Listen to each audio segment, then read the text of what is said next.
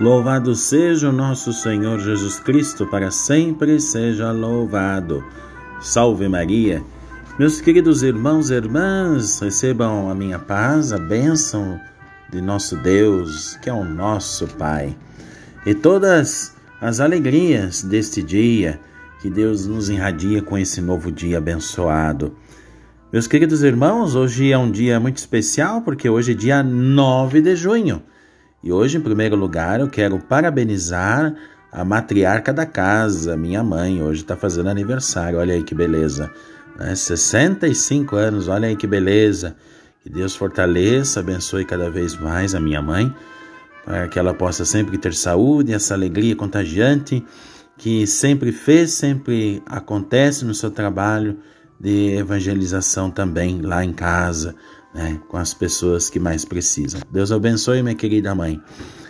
Muito bem, meus queridos, hoje é um dia muito também ligado com o aniversário da minha mãe, que eu sempre digo a ela, é a festa do grande fundador, fundador da atual grande metrópole, da nossa grande arquidiocese de São Paulo. É aniversário para os nossos paulapolitanos, São José de Anchieta, declarado já lá no início com o Papa João Paulo II, bem-aventurado, e depois tornou-se né, também beatificado pelo Bento XVI e, por último, santo com o Papa Francisco. Temos motivos muito especiais para lembrar que foi ele o grande pai dos índios guaranis e também o evangelizador do Brasil, desde São Paulo até a Bahia. Por vezes esquecemos de realçar suas qualidades de escritor e sua criatividade nos métodos novos de catequese e evangelização. Espírito indomável, venceu doenças, obstáculos de toda sorte, para ser fiel à sua missão, intransferível, de levar o amor de Cristo aos índios. E tudo fez para conciliar os povos em situação tão difícil como a do século XVI. Pois é, meus irmãos, mas ainda no mundo de hoje, ainda nesse dia 9, nós celebramos Santo Efrem. Santo Efrem, que foi uma grande glória do cristianismo sírio naquela ocasião. Ele foi declarado doutor da igreja no ano de 1920. Além de grande conhecedor, comentarista das Sagradas Escrituras, ainda se revelou poeta exímio.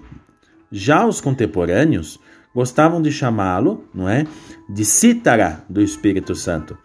Foi além do mais um grande mestre, um pedagogo da vida cristã. Lembramos ainda uma mulher, a bem-aventurada Ana Maria Taigi, ela que em Roma, onde viveu, sobre educar seus sete filhos.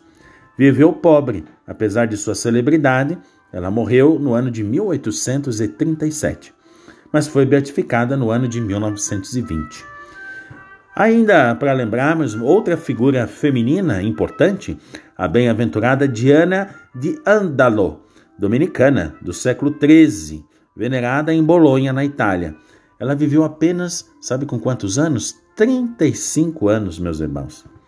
E por fim, em El Salvador, o promotor da Caritas, o famoso Ismael Henrique Pineda e companheiro desaparecido num, ve num veículo né, com o arcebispo em 1980 para nunca mais voltar.